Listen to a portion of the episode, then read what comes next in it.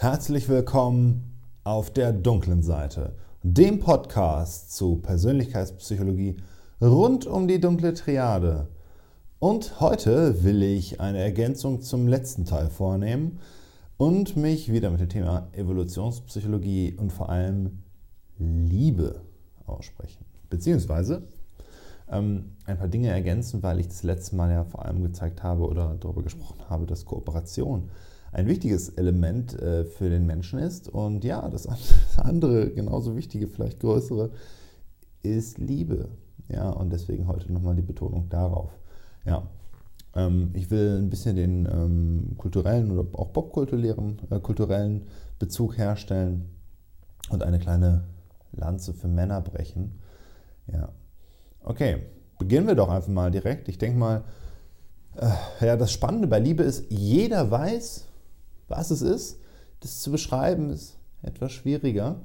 Und ja, ähm, das bekannteste Stück der, der Welt vermutlich ist ähm, Romeo und Julia, äh, das sich um zwei Liebende dreht. Es sind aber auch bereits ganze ja, Königreiche für die Liebe gefallen oder äh, Kriege für Frauen geführt worden.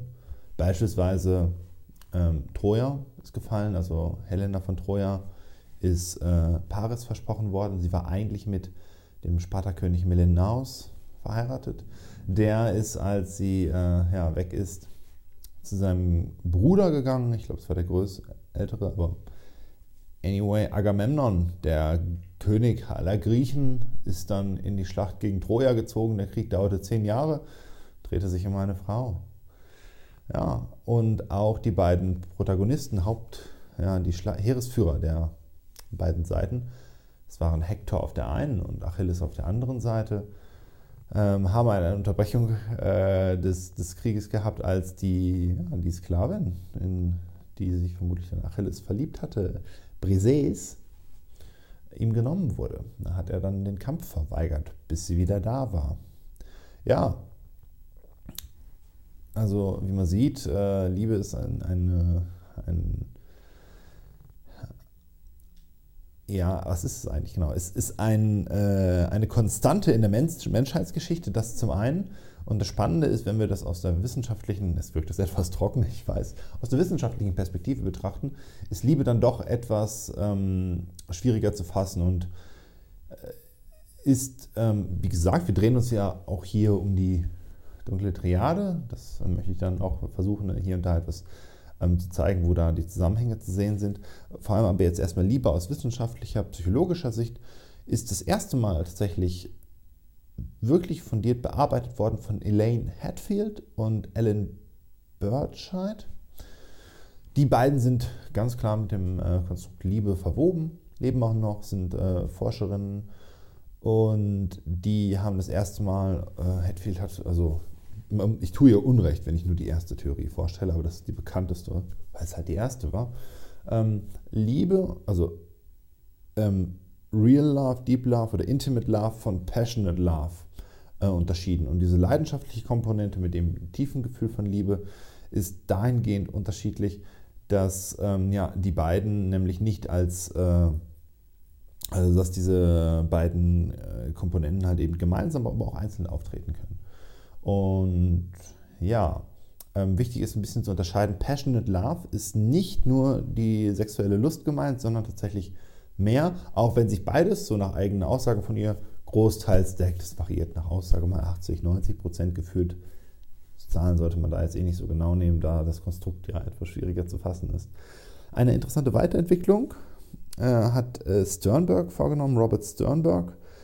Und der hat in den 80er Jahren das Triangel der Liebe definiert. Und zwar sind es drei Komponenten, die äh, entweder einzeln oder in Kombination, also entweder in zwei oder in gesamte drei, Dreierkombinationen auftreten können. Ich stelle eben vor, das eine ist die intime Liebe, das ist auch das, was unter Geschwistern ähm, oder in der Familie bekannt ist. Also ich habe jemanden sehr gern, da gibt es Passionate Love, also hier haben wir wieder dieses leidenschaftliche Element und Commitment. Äh, die, die, die, Entscheidung halt eben bei jemandem zu sein. Das ist wie bei Freunden zum Beispiel. Gute Freunde, enge Freunde haben halt eben Commitment, also ich, ich habe diesen Freund gewählt, aber auch äh, die intime Komponente. Und ja, bei guten Freunden hat man halt eben nicht die Passionate Love. Ja. Und das Besondere bei diesem Modell ist halt eben, dass wenn alle drei gegeben sind, wir halt eben von zufriedenen langfristigen Beziehungen, von echter Liebe sprechen. Und wenn halt ein Teil davon fehlt, dann ist sie nie ganz vollständig.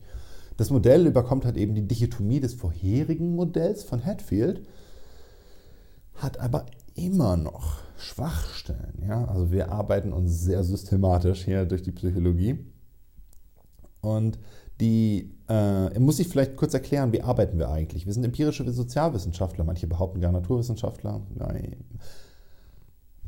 Gut, eine Distinktion, die ich an dieser Stelle nicht vornehmen möchte, aber das Relevante zu wissen ist, wir arbeiten über die Falsifikation, also das Wissenschaftsprinzip nach Popper. Das bedeutet, wir stellen eine Hypothese auf äh, und wir nehmen die an, bis sie verworfen wird. Das heißt, wir können sie nie bestätigen, aber wir können sie widerlegen. Das heißt, jede Hypothese muss so formuliert worden sein, dass auch eine ähm, Gegenhypothese vorhanden ist. Sprich, alle Kühe sind lila. Gut, habe ich eine Kuh gesehen, die nicht lila ist, dann ist meine Hypothese falsch. Verworfen. Zack, bumm, Ende. Nächste. Und nach diesem Prinzip ähm, ist man jetzt auch mal rangegangen, hat gesagt, ja, die Idee von Sternberg ist ja gut und, und schön, aber wie kommt es denn dann, dass es Paare gibt, die immer noch lange zusammen sind und immer noch leidenschaftlich gerne miteinander zusammen sind und glücklich. Und da hat man äh, dann, also es gibt eine sehr große Studie aus dem oh, Jahr 2012, gibt inzwischen mehrere Replikationen davon. Ähm, da wurden das erste Mal Pärchen gesucht, die 10 oder 14 Jahre, sowas 12, puh, keine Ahnung, äh, verheiratet waren und wurde gefragt, wie glücklich seid ihr zusammen, seid wie leidenschaftlich und, und überhaupt. Man hat festgestellt, dass eben rund 40 Prozent der Paare immer noch so glücklich zusammen sind, eben wie junge Paare. Und berichten halt eben auch von, ja, also von Körperkontakt, von Sex und, und von verschiedenen Elementen. Und hier war jetzt die Frage, wie kann das denn sein, wenn diese, äh, wenn, wenn diese Sachen immer noch vorhanden sind über die Zeit, bei anderen aber nicht? Was ist der Unterschied? Wie können wir das erklären? Und hier kommt da eine ganz interessante Komponente ins Spiel. Und zwar ist es so, dass diese Pärchen, ähm, und das können wir zwischendurch äh, Hirnscans bestätigen, eine, ähm, sie haben den Anreiz, das Bedürfnis und die Belohnung, das ist wichtig, ähm, die sie wahrnehmen mit ihrem Partner. Das heißt, sie tun etwas für ihren Partner oder halt äh, oder indirekt für ihren Partner und die Belohnung des Zusammenseins oder der Bestätigung des Glücklichseins von ihrem Partner ähm, schüttet eine, ja, eine Belohnung aus, halt eben genau wie diese leidenschaftliche Liebe, die wir vom Anfang kennen, die halt sonst vergleichbar ist eben äh, mit dem Konsum von ähm, Schokolade, intensiven Mengen von Schokolade oder auch ähm, ja, Kokain oder ähm, Sex. Ja, das, also, das sind die Dinge, die halt eben auch ausgeschüttet werden, wenn wir ein, äh, etwas tun, das unseren, also wir eine Bestätigung von unserem Partner kommen, der das auslöst. Jetzt ist die Frage, wie kommen wir dahin? Ja? Also das eine ist, man muss halt eben diese, man muss sich bewusst sein, dass am Anfang jetzt, äh, wenn Pärchen zusammenkommen oder man sich kennenlernt, es gibt ja etwas, was einander anzieht. Ja? Und wir wissen zum Beispiel, dass wenn äh, Paare zusammenkommen, es ist wirklich wurscht, ob sie zusammenkommen oder ehelichen, äh, oftmals werden Enttäuschungen berichtet von der Seite, vor allem bei Frauen. Bei Frauen ist das stärker als bei Männern, äh, wenn der Partner sich schleifen lässt. Männer neigen dazu, gelegentlich etwas faul zu sein, dann macht man nicht mehr viel und sagt, ja, schön und gut ist ja jetzt so, wie es ist. Aber sie ist ja zusammengekommen, weil du zum Beispiel ein besonders netter Mensch bist, weil du dich bemüht hast zu diesem Thema, weil du das getan hast. Und sobald du mit ihr zusammen bist und diese Sache sein lässt, dann ist die Spannung raus. Ja, dann ist genau das, was du eigentlich geboten hast, weg. Das heißt, du hast ein Defizit geschaffen. Und das nehmen Frauen noch stärker wahr als Männer und das ist enttäuschend. Ja, und das ist aber wiederum auch der Trick, eben wie man eine glückliche und zufriedene Beziehung führen kann. Also zumindest ist das, was wir heute noch im Stand der Wissenschaft wissen. Gut, ähm, so viel dazu. Ja, jetzt habe ich jetzt auch schon gesagt, ähm, wie wehren sich die Leute eigentlich? Wie, wie, kommen die, wie kommen die zueinander? Und ja, wie jetzt schon ein paar Mal angesprochen, die dunkle Triade ist mein, mein Forschungsschwerpunkt und da sind eher die kurzfristigen Elemente ähm, von Bedeutung. Die will ich jetzt hier heute nicht so groß betonen, sondern das Thema im Gesamten soll schon Liebe sein. Ähm, allerdings ist es so, dass äh, diese Eigenschaften im Gesamten eher schädlich, vor allem in höherer Ausprägung, also die dunklen Eigenschaften, mit äh, Liebe und mit langfristigen Beziehungen in Zusammenhang stehen, am Anfang aber Vorteile haben, halt eben, man ist eine schillernde, interessante Persönlichkeit, also leicht narzisstisch oder, oder ja, ist mutig und gewagt, wenn so leicht psychopathische Züge aufkommen. Es ist allerdings auch so, dass sie halt eben langfristig, vor allem in höheren Ausprägungen, ähm, schädlich, sehr schädlich sind, mit negativen, also mit sozial unerwünschten äh, Eigenschaften, äh, Konsequenzen, Verzeihung, Konsequenzen einhergehen, äh, innerhalb von äh, ja, partnerschaftlichen Beziehungen, aber auch allgemein äh, gesellschaftlich. Und dazu muss man vielleicht nochmal jetzt diese evolutionäre Ergänzung haben. Ähm, was bringt, äh, was bringt eigentlich Liebe? Wie, wo unterscheiden wir uns da? Weil, wenn wir jetzt zum Beispiel Insekten kommen äh, oder kleinere Tiere, im Regelfall die meisten Nagetiere auch, die führen keine Beziehung wie wir. Und äh, der Mensch ist aber nicht das einzige monogame Lebewesen. Delfine, Elefanten, Primaten, also es gibt rund 4% aller Säugetiere leben monogam. Und das ist halt eben auch unsere Standardeinstellung. Wir haben aber noch eine Besonderheit zu den anderen ähm, Tieren. Und zwar haben wir halt Junge, die extrem, äh, Kinder, Verzeihung, wir haben Kinder, die extrem anfällig sind, die extrem gefährdet durch die Umwelt sind, die den Schutz der Eltern benötigen. Wir sind das Lebewesen mit der längsten Entwicklungszeit, bis es halt selbstständig ist. Das heißt, von evolutionärer Warte aus wird gesagt, okay, wir haben halt Zugang zu einem Mate, das heißt, äh, wir bekommen Sex, wir bekommen Reproduktion, aber auch die Sicherung der Jungen muss gewährleistet werden. Das heißt, es ist ein, ähm, ja, ein, ein Sicherstellungs- oder Belohnungsmechanismus, halt eben beieinander zu bleiben. Und tatsächlich ist das der Fall, wenn wir beobachten, also ähm, es ist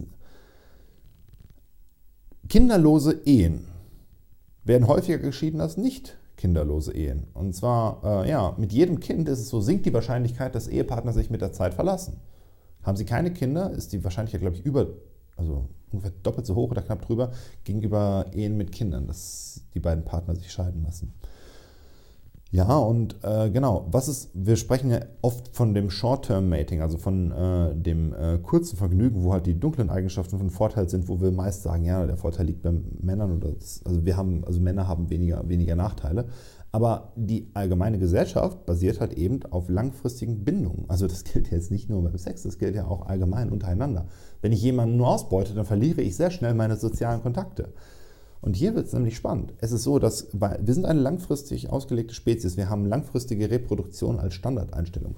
Und auch Frauen gewinnen vor allem eben ähm, durch langfristige Reproduktion. Mutter-Kind-Bindung ist die engste aller Bindungen. Mutter-Tochter die engste innerhalb aller möglichen Kinder. Also die gleichgeschlechtlichen sind immer besser als die äh, heterogeschlechtlichen, aber Mutter-Tochter ist die engste Bindung, die es gibt. Eine Mutter hat Kinder, sie weiß, dass es ihre Kinder sind. So, und sie hat Kinder, und jetzt kommt dann der Punkt, weshalb das auch so wieder wichtig ist. Die Kinder werden Teil der Gesellschaft, halten die Mutter dabei und ein Vater zum Beispiel, der geht, wenn er älter wird, und das haben fast alle, eigentlich alle älteren Männer, die halt keine Familie haben, berichten, sie hätten gerne Familie, sie wollen zurück, sie suchen die Gemeinschaft. Sie haben das halt lange außen vor gelassen, wollen jetzt wieder Teil dessen sein. Jetzt tun sie sich schwer. Ja, oh Wunder. Ähm, das nächste, äh, wenn ich halt ähm, Kinder habe, die allein, also alleinerziehende Eltern, werden diese Kinder haben höhere Ausprägung der dunklen Eigenschaften, haben halt, äh, werden ähm, früher geschlechtsreif, das ist ein starker Indikator, äh, werden früher verhaltensauffällig, werden früher kriminell, haben mehr Krankheiten, haben wieder äh, früher Kinder, haben ähm, Kinder ohne zweiten Elternteil, womit die Spirale sich weiter fortsetzt, haben weniger intelligente Kinder, die Kinder sterben früher und so weiter und so fort.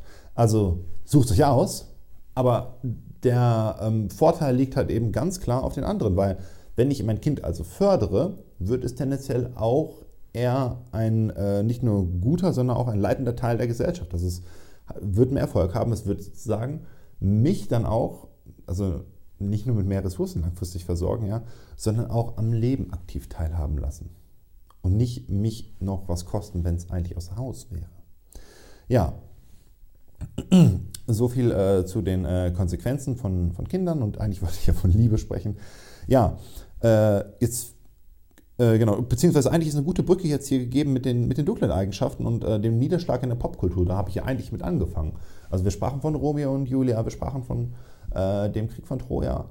Jetzt ist mir äh, nochmal äh, eine, mir wurde letzte Woche eine Frage gestellt, über die ich wirklich viel nachgedacht hatte. Und da ist mir eine, eine Analogie in den Kopf gekommen. Und zwar äh, gibt es ja auch jemanden, der ohne Vater aufgewachsen ist. Und ja, aber im Haus des Onkels. Und das war Hamlet. Und es gibt eine modernere Version von Hamlet, die ist den meisten bekannt, und zwar der König der Löwen. Und der König der Löwen ist Hamlet, nur halt, dass Simba in den Dschungel geht. Aber, also ich hoffe, alle kennen ihn, sonst bitte anschauen. Simba hat früh seinen Vater verloren, der wurde von seinem Onkel umgebracht. Und Scar, sein Onkel, ist der typische ähm, narzisstische, vor allem aber machiavellistische Psychopath. Also gehen wir es der Reihe mal durch. Er plant den Tod seines Bruders, machiavellistisch. Er fühlt sich als König berufen, Entitlement, Narzissmus. So, und ihm ist das auch scheißegal, welche Konsequenzen kommen. Der holt sich die Hyänen an Bord, um den Laden zu übernehmen. Scheiß auf morgen. Kurzfristige Sichtweise, Recklessness, das ist Psychopathie. Scar ist Psychopath. Und gut, schickt Simba davon äh, in den Dschungel. Wie gesagt, in der ursprünglichen Variante sogar gab es, äh, hätte Simba im, äh, unter ihm auch groß werden sollen. Aber das ist eine interessante Wendung, weil hier haben wir eine Analogie. Simba geht in den Dschungel äh, und lebt mit Timon und Pumba. Und hier geschehen ja zwei Dinge. Erstmal ist er nur unter Männern und unter Männern haben wir es relativ unkompliziert. Wir haben relativ schnell klare Strukturen. Der, also der eine macht das am besten, Timon plant, der andere macht das am besten, Pumba ist halt für die Action zuständig und Simba ist Anhängsel. Und die Jungs haben alles gegeben, das ist wie Pleasure Island, also das Land der Spielereien in Pinocchio. Er muss sich um nichts kümmern. Äh, alles ist da, kein Bedarf. Simba wird also groß, aber nicht erwachsen. Er muss keine Verantwortung übernehmen. Und das ist der spannende Teil hierbei. Und all das verändert sich erst an einer Stelle. Und zwar, wenn Nala auftaucht. Und Nala, kennt ihr ja schon von früher, Nala ist, ähm, Nala, die beiden kämpfen. Sie nagelt ihn fest, die beiden reden. Sie weiß mehr, sie ist verantwortungsbewusster, sie hat eine, äh, eine längere Sicht. Und ähm, ja, er, er reagiert impulsiv und sagt, nein, nein, nein, so sei das nicht. Hakuna Matata, Larifari, Shakalaka. Und tatsächlich, sie ist in ihrem allem überlegen. Sie ist die Frau für ihn. Und sie ist es auch, die ihn dazu bewegt, den Dschungel verlassen zu wollen. Untereinander, wir Männer, wir, wir bilden super Einheiten, wir hängen aufeinander, wir können uns aufeinander verlassen. Aber ja, unsere Gemeinschaft zu verlassen, das würden wir nur für eine Sache tun. Und zwar für eine Frau. Und das tun wir auch. Und das ist der Unterschied zu Frauen. Ja, und ähm, natürlich, äh, dann Timon und Pumba bemerken das, klagen es auch an, wissen aber auch, dass das geschieht. Ja, und dann geht es zurück. Und das Interessante und Spannende ist ja, er geht zurück, er wird sich bewusst, dass er die Rolle des Königs wieder einnehmen muss. Aber wir wissen jetzt auch nach dem äh, Kampf zwischen ihm und, und Nala, eigentlich wäre er in der Lage, also wäre sie auch in der Lage, Ska herauszufordern. Sie ist stärker als Simba, sie könnte Ska auch umbringen, aber das ist genau der Unterschied. Äh, Männer und Frauen haben, haben, unterschiedliche Rollen. Männer sind auch risikobereiter. Ich sage das jetzt übrigens nicht platt, sondern ähm, Männer sind risikobereiter, weil sie in der Regel stärker sind. So. Das heißt, sie setzen ihre körperliche Kraft ein. Das tut er auch. Er kämpft gegen Ska und er weiß, es geht um Leben und Tod. Das heißt, er setzt das Höchste, was er hat, aufs Spiel, das Leben. Nur, äh, wenn er stirbt, stirbt die Rasse nicht. Wenn Nala stirbt, stirbt auch ihre gesamte Nachkommenschaft. Und das ist der Unterschied, warum die einen darauf achten müssen zu überleben. Also ich meine, tun beide, ja, aber die einen achten halt die ganze Zeit auf den Körper und die anderen sind da eher risikobereiter, weil sie wissen, sie können darauf verzichten. Also wenn Simba einen Speer, äh, einen Speer durch den Magen bekommt, ist das halb so wild, wie wenn das, das ist nicht ideal, ja, aber verglichen mit Nala. Auch die Analogie zu uns, ja. Und okay, er kämpft gegen Ska, besiegt Ska und jetzt kommt das Spannende. Er wird, und das Königreich ist ja völlig runtergewirtschaftet, also ausgebeutet, Psychopath halt ähm, und äh, Machiavellist. Und er übernimmt das wieder und der Laden läuft wieder, vereinfacht gesagt. Ja. Was ist aber der Unterschied von ihm zu Ska? Er ist ja auch risikobereit und geht das an. Ja, aber Simba hat das Element der Gnade. Simba äh, hat die Möglichkeit, seine Kraft einzusetzen, aber er muss es nicht. Er kann es aber. Und das ist der Unterschied halt eben von guten Führern zu schlechten Führern. Und das sehen wir auch zum Beispiel in Dynastien oder in aufgeblähten Verwaltungen, ähm, dass halt, wenn, das geht jetzt ein bisschen weit, ähm, die, uh, wenn ich mich hochgearbeitet habe oder diese Herausforderung hatte oder in einer ressourcenarmen Zeit ähm, durchgegangen bin, mich durchgesetzt habe, weiß ich also, dass ich diese Fähigkeiten besitze und ich kann sie einsetzen und ich weiß auch, wann und wie das notwendig ist. Wenn das nie der Fall gewesen ist, habe ich auch keine äh, Moderierung der dunklen Eigenschaften beispielsweise. Und ähm, wenn ich keine Dämpfung dieser Geschichten habe, dann werde ich zu Scar. Also wenn ich immer alles bekommen habe, weil ich des Königs Bruder war und niemand hat mir irgendwo reingeredet, wieso sollte ich wissen, dass das zu schlechten Konsequenzen führt und am Ende mein Stamm ausstirbt? Da ist es nicht mehr so cool, wenn ich halt irgendwie die ganze Zeit irgendwie ein Gnu vor mir herknabbern kann, dass mir irgendjemand ranbringt, sondern dann ist das Vergnügen ja ähm, nachteilig. Ja, und die beiden sind zusammen, haben Nachkommen und sich füreinander entschieden. Ja, okay, und so haben wir halt eine, eine Verbindung ähm, dieser dieser ähm, Lebensgeschichte mit der Komponente Liebe, die halt eben diese Veränderung hier bringt und der Verantwortung und, und den dunklen Eigenschaften im König der Löwen. Ja, mh, hm, vielleicht äh, nochmal, was ist ähm, auch dabei noch zu erwähnen, äh, also ein, eine Komponente, die dort zu sehen ist, Nala ist ja, also ist anscheinend eine hübsche Löwin und kompetent, und was wir hier auch sehen, äh, das Konzept der Hypergamie, das ist den meisten Leuten nicht bekannt. Das besagt, dass Frauen nach oben äh, heiraten oder sich Partner suchen. Frauen suchen halt jemanden, der halt auf der gleichen oder höheren Stufe ist wie sie in verschiedenen Bereichen. Also das kann halt eben sozial sein, das kann finanziell sein, alles, optisch, whatever. Und das ist, bedeutet effektiv, Beispiel, ähm, eine Frau heute hat studiert, so verdient hat Geld, ist nicht auf den Kopf gefallen.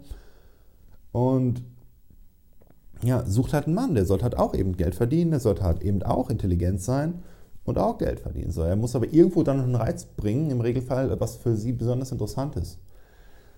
Sie könnte sich zum Beispiel interessieren für, ja, keine Ahnung, Hobby haben, sagen wir mal, Schmetterlinge, ja, und er sollte dann auch eben sich für, ja, Schmetterlinge oder vielleicht für allgemein für Vögel auch sonst noch äh, interessieren und halt diese Leidenschaft teilen und da absoluter Spezialist sein, dass die da auch noch dem ähm, nacheifern kann. Und dieser Reiz ist es halt, den, den es dann ausmacht. Und Frauen wählen dann eher äh, nach oben, wenn es dann um die Partnerwahl geht. Und das ist halt auch eine wichtige Sache, die ich eingangs erwähnt hatte, dass, naja, man als Mann sich da nicht gehen lassen sollte. Ja, jetzt Liebe, Männer, gut. Ähm, beide wählen nach etwas unterschiedlichen Aspekten.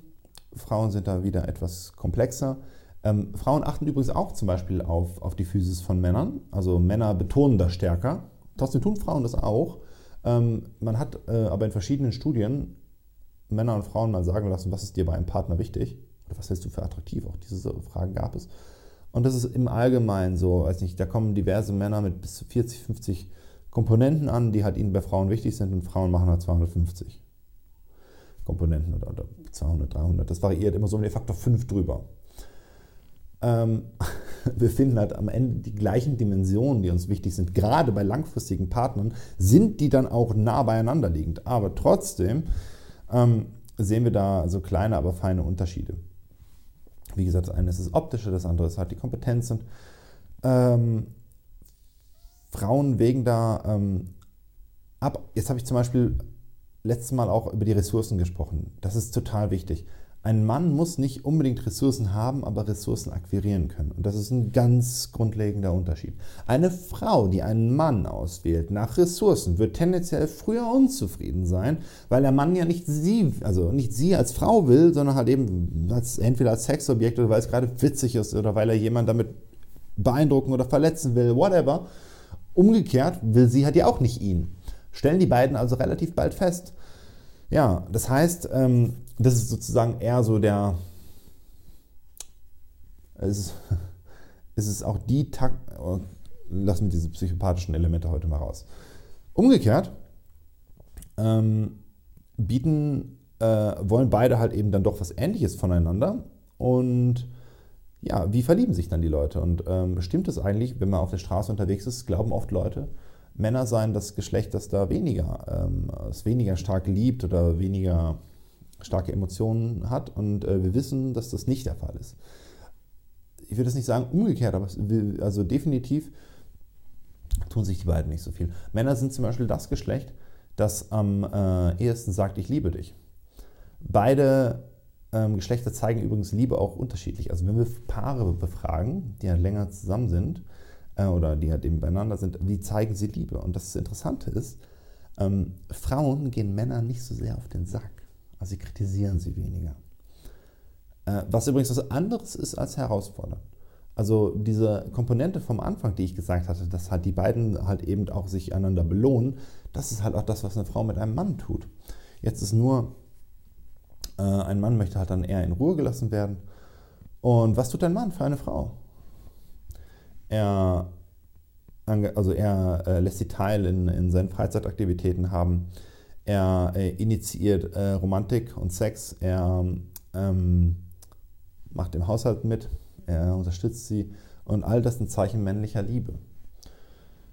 Ja, und äh, ein, was Männer zum Beispiel auch berichten, ist ähm, der, äh, die sogenannte Liebe auf den ersten Blick. Also wenn ein Mann, also wenn ein, ein Mann eine Frau sieht, also nicht immer, also Sekunde nochmal, wenn ein Mann sich in eine Frau verliebt, es, es gibt solche Fälle, und er sieht sie und der weiß das auch später noch, der kann immer noch genau beschreiben, als er sie das erste Mal gesehen hat, äh, wie sie ausgesehen hat, wie sie gelächelt hat, was er zu ihr gesagt hat. Das äh, weiß er noch. Liebe auf den ersten Blick, genau. Ähm, ja. Ähm, und ja, genau, da haben wir das, äh, diese, diese Komponenten dann über die Zeit. Und wir wissen zum Beispiel auch, ähm, dass ähm, mit der Zunahme von, ähm, äh, wie heißt es, äh, der Zeit, nicht Zunahme von Zeit, also je besser man sich kennenlernt, so ist es richtig ausgedrückt, äh, wir den anderen besser kennenlernen. Das ist jedem bewusst. Und es gibt halt so verschiedene Modelle und Beschreibungen. Wir sprechen oft vom, das ist jetzt unser Forschungsteam, es gibt halt das klassischere FFF-Modell, das ist Feeding, Fighting, Fleeing. Ha, Fleeing, Fighting, Feeling. Fertility wahrscheinlich irgendwie so ähnlich. Und äh, das CCCP-Model, das ist momentan das aktuellere, das wir jetzt die letzten äh, Konferenzen auch immer besprochen hatten. Das ist, äh, und zwar geht es hier darum, wer passt wie zueinander ähm, oder was finden wir attraktiv. Und das ist einmal Compassion, das ist extrem wichtig, das war das nämlich jetzt mit den Ressourcen, was ich angesprochen hatte. Will er sie überhaupt teilen? Deswegen wollen wir ja verträgliche Männer. Und das geht nicht nur darum, dass wir jetzt in einer Beziehung Ressourcen teilen wollen. Ist er auch gesellschaftlich in der Lage, mit anderen zu kooperieren? Ist er aktiver Teil dieser Gesellschaft oder ist er alleine? Ist er alleine, stirbt er halt eher aus. Den wollen wir dann nicht. Und also ähm, Compassion. Dann haben wir Competence. Also was bringt er, was bringt sie mit? Wichtig. Drittens, äh, ähm, Passung. Wie heißt denn jetzt auf Englisch? Congruency, glaube ich, nennen wir es. Also, das ist ganz wichtig. Wo, ähm, wo fügen wir, wo passen wir gut zueinander? Sind das die Sachen, die uns wichtig sind? Also hundertprozentige Übereinstimmung gibt es nie, aber sind die wichtigen Sachen nah beieinander und äh, passen wir so gut zueinander, dass wir die anderen Sachen auch justieren oder halt eben, dass wir auch Reibungspunkte haben, die für beide interessant sind, die wir, die wir, die wir verstehen, wo, wo, wir ähm, mit dem anderen halt eben darüber diskutieren können. Auch das ist sehr wichtig. Und das vierte natürlich, Finding Mates. Ja. Und halt eben diese vier Teile sind ähm, relevant für beide. Das gibt es übrigens jetzt äh, wegen des Finding Mates, also was finden wir attraktiv. Da gibt es nur eine Sache, die ist mir gerade eingefallen. Da könnte ich jetzt nochmal eine lustige Studie zu bringen. Und zwar wurde untersucht, okay, wenn wir halt wissen, wir haben halt ähm, Psychopathie, also dieses impulsive, halt äh, Short-Term-Mating-orientierte, äh, offensichtliche innerhalb der dunklen Triade. Und halt eben den Reiz, den halt Männer berichten und den Reiz, den Frauen berichten, halt eben, wenn sie diese Personen beschreiben. Da wurde halt gesagt, okay, wir haben eine fiktive Person, hoch oder niedrig in, in psychopathischen Werten und vor allem äh, in, in Borderline, das ist äh, die weibliche Variante. Äh, also Männer Rücksichtslosigkeit, Frauen Borderline. Und jetzt jemanden halt mit äh, hohen Werten äh, und niedrigen Werten und diese verschiedenen Kombinationen von eben äh, Geld und, und Attraktivität. Und da haben wir festgestellt, wir wollen halt tendenziell eine Person, die halt niedrig in Psychopathie ist und eben hochattraktiv und gerne auch wohlhabend. Nur ist bei Frauen das wichtiger, also Frauen im Schnitt, im Schnitt, wir müssen, wenn wir über alle gehen, wollen Frauen lieber jemanden haben, der nicht so hübsch ist und niedrig in, in, in Psychopathie. Weil sie sagen, wenn er halt eben was besitzt, wir können das hier auch fast mit Konkurrenz gleichsetzen, und hübsch ist, dann wollen mehr Frauen ihn haben. Dann stehe ich in mehr Konkurrenz. Deswegen nehme ich lieber den hässlichen. Oder hässlicheren. Weniger gut aussehenden, Verzeihung. Das ist natürlich alles hier meine private Meinung. Ich trete hier nicht als öffentlicher Angestellter auf. Okay. Das zweite ist, Männer wiederum sagen, ja, Hauptsache sie ist hübsch, sie muss aber kein Geld haben. Wenn sie Geld hat, dann braucht sie mich nicht. Weil das wissen Männer auch. Äh, ja, aber Männer sind dazu bereit, halt eben ähm, ja, Craziness zu akzeptieren. Das ist die sogenannte Crazy Hot Scale. Ja, interessanterweise gilt das aber nur halt eben ähm, ja, in, in, begrenzten Bereichen, weil wenn wir halt eben in die, in die oberen Ecken schauen, also von, ähm, von besonders, also wenn wir wirklich an besonders kompetent und, und intelligent sind, dann sind wir auch schon eher daran interessiert, auch ein entsprechendes Mate zu suchen, wo wir halt der Meinung sind, das passt zueinander. Wir haben eine sehr gute Selbstwahrnehmung des, des Mate Values, also das will nicht zu viele Sachen jetzt aufschneiden, sonst komme ich hier nicht zum Ende, äh, dessen, was, äh, was wir halt eben für ähm, unseren Marktwert halten oder des anderen Marktwerts. Und ja, da ähm, wählen wir relativ gut. Vielleicht das Abschluss, wo die dunklen Sachen da auch nochmal äh, einen Unterschied machen, wo wir das auch erst über die Zeit sehen und das auch mit Zufriedenheit von Beziehungen oder Ehen einhergeht, ist, äh, es gibt verschiedene Mate Retention Tactics. Das heißt, wie erhalte ich meine Beziehung? Und das ist vor allem Männer, die da einen Unterschied machen, also bei denen ist das stärker zu sehen. Frauen haben da manipulierende Wege hintenrum und, und also planen da besser. Männer erkennen Muster, aber setzen sie nicht so sehr um.